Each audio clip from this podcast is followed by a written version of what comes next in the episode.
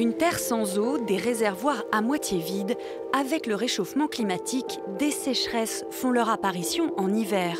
Et elles font autant de dégâts, voire plus qu'en été. Les agriculteurs se préparent à l'extrême.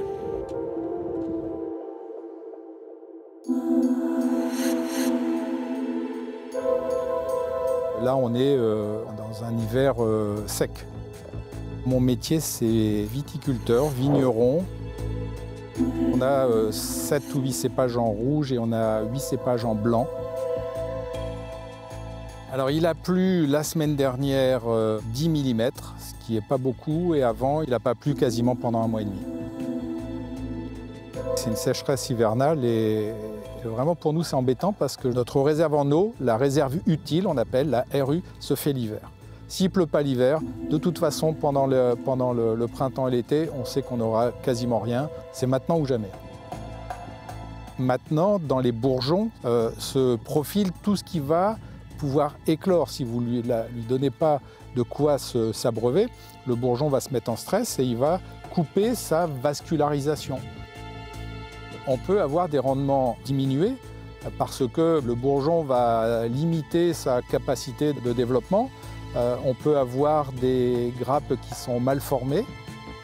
Donc nous, on a très peu d'eau le, printemps et l'été, voire plus, et, mais maintenant on commence à ne plus avoir d'eau l'hiver. Et, ça devient un problème insoluble, parce que c'est mathématique. On peut, faire, on peut dire ce qu'on veut, on peut regarder les choses comme on veut, mais c'est mathématique. Si vous ne remplissez pas votre baignoire, vous n'allez pas la vider. C'est aussi bête que ça. La chance que l'on a, nous, c'est qu'on a 18 mètres d'argile sous les pieds. Donc euh, s'il pleut l'hiver, ben, on a une réserve et on a 7-8 mètres certainement euh, suffisamment d'humidité pour ces vignes-là qui ont euh, une soixantaine d'années. Mais sur nos plantiers, sur nos bébés vignes qui sont là, et elles n'ont pas encore eu le temps de descendre à, un mètre, oui, ça, ça va être un problème. Et si jamais on ne les aide pas, c'est sûr que ça va mal se passer. Moi, je ne veux pas irriguer. Irriguer, c'est en moyenne 600 000 litres d'eau par hectare. Vous avez 10 hectares, 6 millions de litres. Ça me paraît euh, invraisemblable. On va peut-être changer nos cépages, avoir des cépages plus résistants, des cépages qui auront besoin moins d'eau. Peut-être qu'on fera moins de vin, mais je ne me vois pas irriguer les, vignes. Je suis inquiet pour l'avenir, c'est sûr. À moyen terme, nos vignes sont en danger.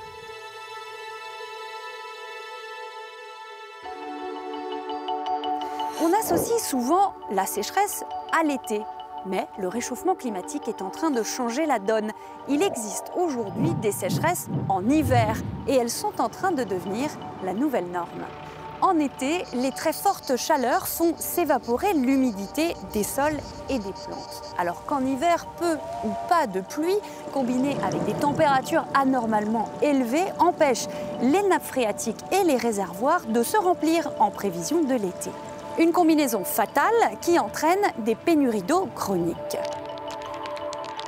En Espagne, en janvier 2022, il a plu seulement un quart de ce qu'il aurait dû pleuvoir à cette période. En France, certaines régions n'ont pas vu une goutte de pluie en un mois. Même scénario au Portugal et en Californie, avec en plus des feux de forêt en plein hiver. Une situation de crise pour les cultures. Alors les chercheurs décortiquent dès aujourd'hui les mécanismes de la sécheresse pour mieux les combattre demain.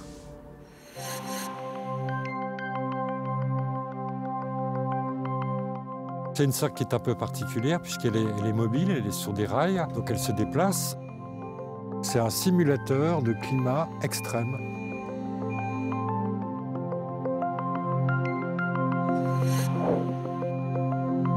Derrière nous, vous voyez une expérimentation d'espèces fourragères que l'on va étudier sous, euh, sous l'effet de la sécheresse euh, en été. Ce sont des plantes qui font partie des prairies et qui sont donc tout à fait adaptés pour la nourriture des bovins, des ovins. On a un système automatique qui détecte l'arrivée des pluies et à chaque fois qu'il va pleuvoir entre le mois de mai et le mois de, septembre, cet abri va se placer sur les parcelles pour empêcher que la pluie les atteigne. Et donc elles vont souffrir progressivement du manque d'eau. Alors, grâce à ce système, effectivement, on peut simuler des sécheresses bien plus fortes que celles qui se produisent actuellement ici. Là, par exemple, en 2019, on a écarté 500 mm d'évapotranspiration qui n'ont pas été complétés par les pluies. C'est ce qui se produit assez régulièrement en zone méditerranéenne. On a deux façons de mesurer la réponse à la sécheresse. On se sert d'une récolteuse qui va mesurer la quantité d'herbe qu'on récolte, qui a réussi à repousser. Mais on utilise aussi des drones qui vont faire des photos. On mesure la hauteur qui est repoussée. Donc on va pouvoir savoir à quelle vitesse les jeunes feuilles repoussent. Et on va aussi évaluer s'il y a eu beaucoup de mortalité. Ce qu'on cherche à comprendre, c'est comment les espèces se comportent, comment elles vont réagir. En laboratoire, on va chercher s'il y a une relation, une association entre la composition génomique et ce qu'on observe de, réaction à la sécheresse. L'idée, c'est de voir en fait quels sont les gènes qui peuvent être impliqués dans cette réponse et de l'utiliser pour la sélection. Dans l'idée de raccourcir la sélection, de choisir mieux les individus qui vont donner les générations suivantes.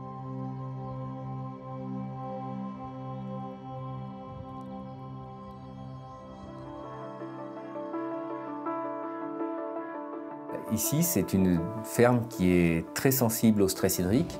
Mon grand-père, ma mère, moi et mon fils, nous sommes nés des années de grande sécheresse. J'ai été toujours marqué par cela. Je suis l'agriculteur qui a la ferme sur laquelle s'est implanté les sites plants.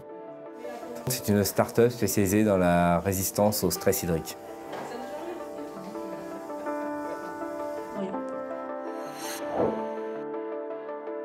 Donc nous avons développé un produit, Vesta, à base de phytostérol. Les phytostérols chez la plante, c'est responsable de l'adaptation de la physiologie des plantes à des conditions de vie différentes. Ça peut être le stress hydrique, ça peut être le stress thermique, ça peut être le stress salin, c'est tous les types de stress que la plante va rencontrer. Ce produit est un extrait naturel de plante. Ça va fermer partiellement les stomates. Les stomates sont les pores de l'épiderme de la plante, tout comme on a des pores sur l'épiderme humain. C'est ça que l'on vient fermé partiellement. On a prélevé euh, des feuilles, des morceaux de feuilles, que l'on observe ensuite au microscope pour vraiment voir que les stomates se ferment. Donc la plante, au bout de 10 minutes, commence à fermer ses stomates et le plein effet est au bout de 48 heures. Euh, donc c'est des délais très rapides. La plante, en limitant sa consommation d'eau, va avoir une durée de, vie dans un bon état plus longue, parce qu'avec la même réserve d'eau dans le sol, on va avoir une durée de consommation de cette eau, étant donné qu'on la consomme moins vite, qui va être plus longue. On pulvérise sur les feuilles.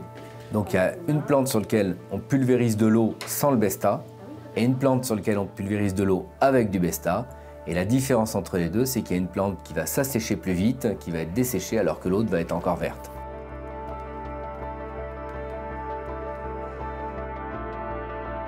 Le produit, on vient le mettre au moment où le stress n'est pas encore arrivé. On va avoir un gain d'environ 10% du rendement parce qu'on va avoir limité le nombre de jours en stress hydrique. Sur les plantes, comme il y a un message euh, qui est diffusé dans la plante, ce message-là, qui est un petit peu de type hormonal, peut entraîner une régression totale de la plante, des pertes de, fleurs. Donc euh, les doses sont extrêmement strictes dans l'utilisation parce qu'un surdosage peut entraîner une diminution du gabarit de la plante. Donc actuellement, le produit euh, est vendu sur maïs et soja en France. En Ukraine, on vient d'obtenir l'homologation sur maïs, soja et tournesol. Je suis euh, profondément passionné par l'agriculture et cette passion, j'ai eu la chance de pouvoir développer quelque chose qui va améliorer l'agriculture. J'en suis absolument convaincu.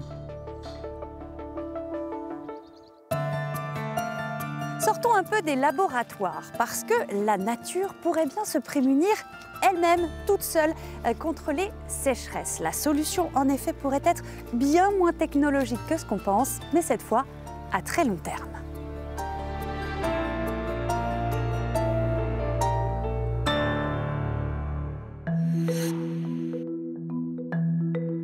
On va avoir de plus en plus d'épisodes, donc effectivement de sécheresse hein, pendant l'été, mais également pendant l'hiver.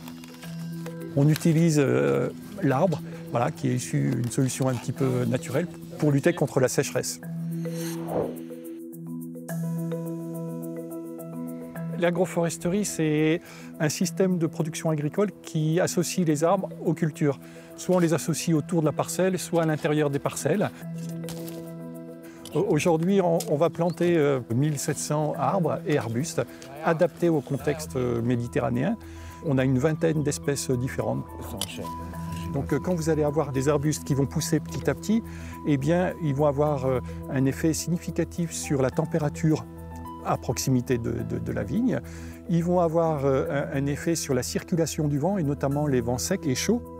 Et donc, on va jouer sur l'effet protecteur en fait hein, de ces lignes d'arbres, donc qui vont permettre de filtrer le vent pour le ralentir et qu'il soit homogène et le plus doux possible euh, euh, pour le vignoble.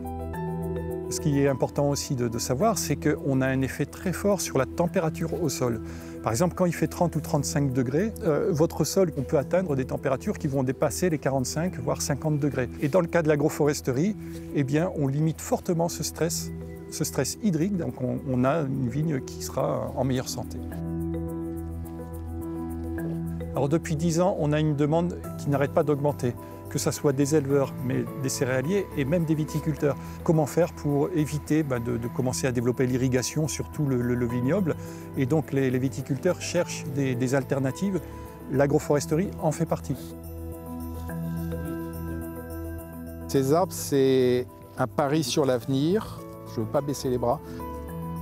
Je pense vraiment que ces arbres vont nous aider à, maintenir cette oasis qu'on a créée. On est dans le rush, il faut vraiment ne plus perdre de temps. Et on va continuer à planter des arbres dans les années à venir en espérant durer plus longtemps que les autres, ceux qui ne le feront pas.